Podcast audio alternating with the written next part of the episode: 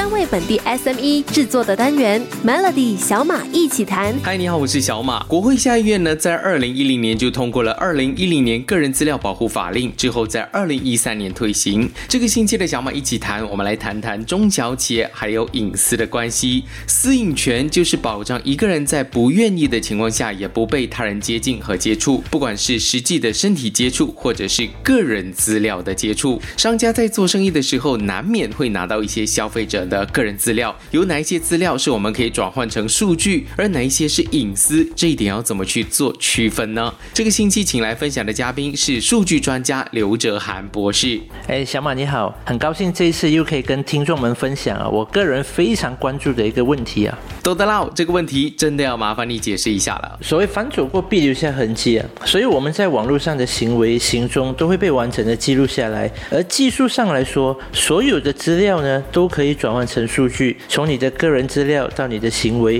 比如说你观看了一个影片多久，搜索了什么关键词等等，对这些科技公司来说都是很宝贵的数据。而隐私的部分的话，任何可以直接或间接披露一个用户的身份以及其他信息的，都属于个人数据，比如说名字。电邮、电话、身份证等等，这些个人数据都是受到多媒体通讯部的个人数据保护法所保护的。而这个法令呢，也涵盖了如果用户有要求的话，公司必须无条件删除，并且不能保留任何与用户相关的个人讯息。那些无法透露我们个人身份的数据，比如说一些问卷调查，关于你的年龄、收入、学历等等，就不在这个范围里面。而另一种情况是处理过后的数据，或者是得到的结论，比如。说二十五岁到三十岁的男生每个星期会进行两次网购，呃，爱买电子产品，或者说雪兰莪州的人平均消费啊等等，这些是可以作为参考，而不会直接侵犯到个人隐私的数据的。过去几年呢，我们时常会看到市场上有些商家会售卖或者利用消费者的隐私来牟利，一般他们会做些什么样的动作？我们要怎么样发现自己被出卖了呢？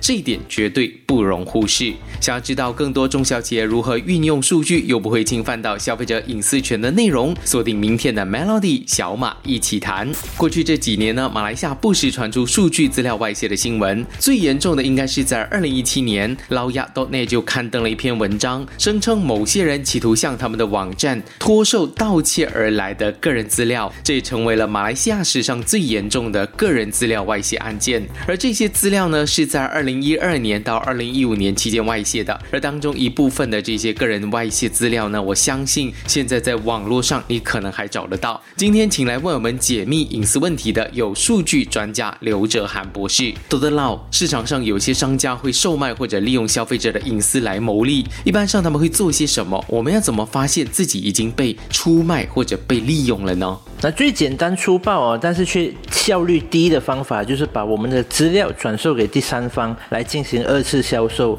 啊。这也是为什么我们经常会收到一些莫名其妙的简讯啊、WhatsApp 广告，或者是打电话来推销产品等等啊。如果再加上垃圾电邮的话，那就更不计其数了。那比较高端的做法呢，当然是让我们使用一些免费服务，比如说谷歌的电邮、办公软体等等，然后再利用我们的电邮文档的内容进行分析，来训练他们的人工。智能系统，这也是一般常见利用数据获利的方法。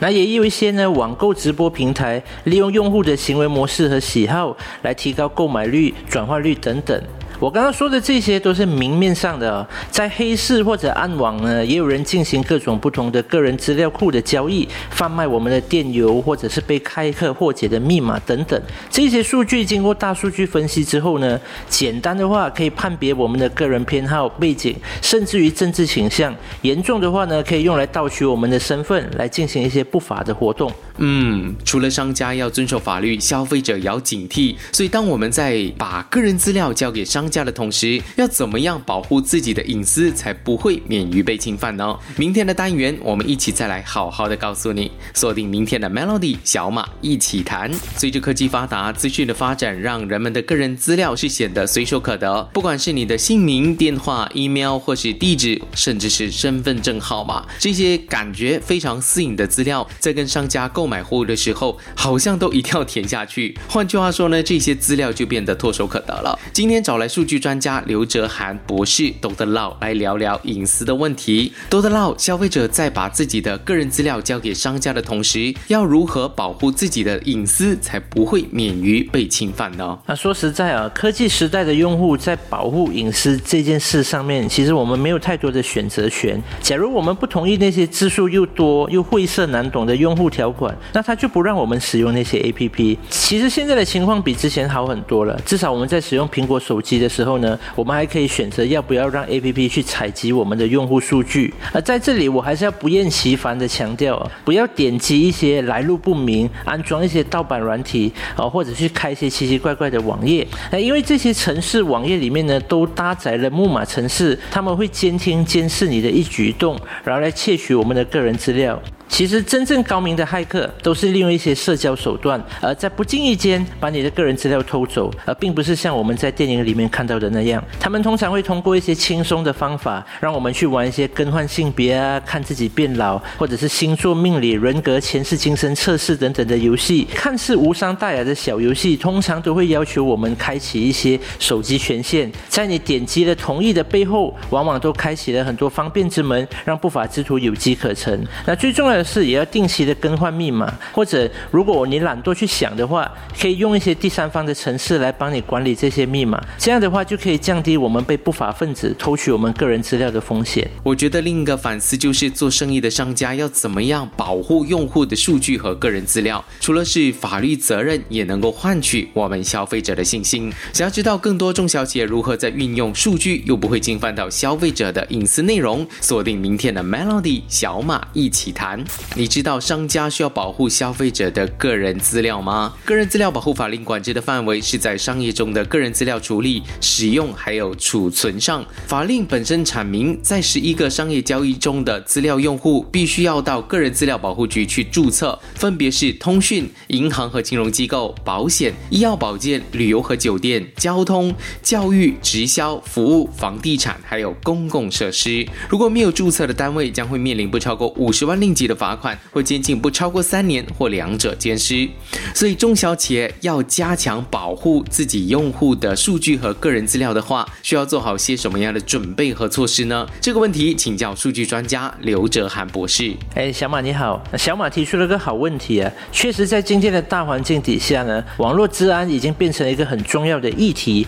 我可以理解啊，中小型企业一开始不太了解各种不同的网络安全产品，它们之间的价格效果，所以就不。敢乱投入资源。这个情况下呢，最理想的方法，我建议啊，购买正版软体以及使用有品牌的云端系统。为什么这样说呢？很多时候，老板们为了省钱哦，就会下载一些盗版或者破解版的软体。这些软体呢，都会在你自己公司的内网里面打开后门，然后骇客就可以随意进入夺取他们所想要的资讯。或者说，有些公司只是把资料存在 USB 或者是硬盘里面，或者自己公司的伺服器。这样的话，虽然成本会比较低，但是资料窃取甚至于遗失的概率就比较高。云端系统的好处就是因为这些公司投入了大量的资金和人力去确保这些资料的安全性。虽然说价格相对比较高了一点，但是却可以为企业主老板们省去很多不必要的烦恼。疫情当前，我也明白啊，很多公司没有办法去拨出预算去聘请一个全职的网络安全主管或者是 CIO 的情况之下呢，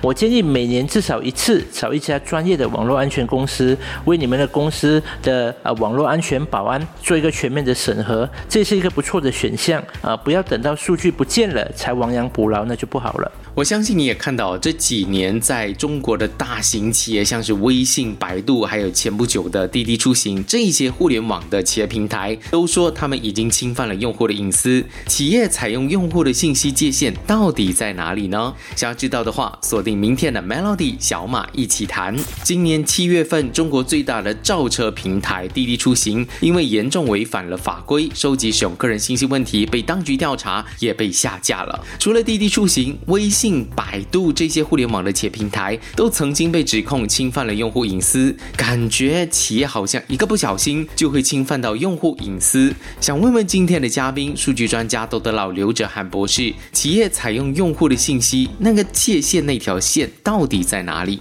确实，从我们这些用户的角度出发，我们很难不让 APP 或者网站一百八千不记入我们的任何行踪。而关键在于这些大公司、大企业如何去利用这些数据，因为对他们来讲，用户的隐私就是公司最重要的资产。很多时候，用户都不介意利用隐私来交换一些便捷性，甚至于效率，来提升我们的用户体验。比如说，优化整体 APP 的效能，把不常用的功能剔除等等。又或者说，利用大数据分析推荐相关的产品内容，像我们在电商网站看到的推荐购买，影音 APP 上面看到的推荐清单，这些我觉得都是在合理的应用范围之内。所以底线就是说，不要对用户的体验造成太多的负面影响。就算是投放广告。只要广告的干扰性是在合理的范围，而不会让用户觉得反感，而同时啊，确保这些资料不会被盗取或者公司内部员工外泄。我想这已经是科技时代我们对企业采集用户数据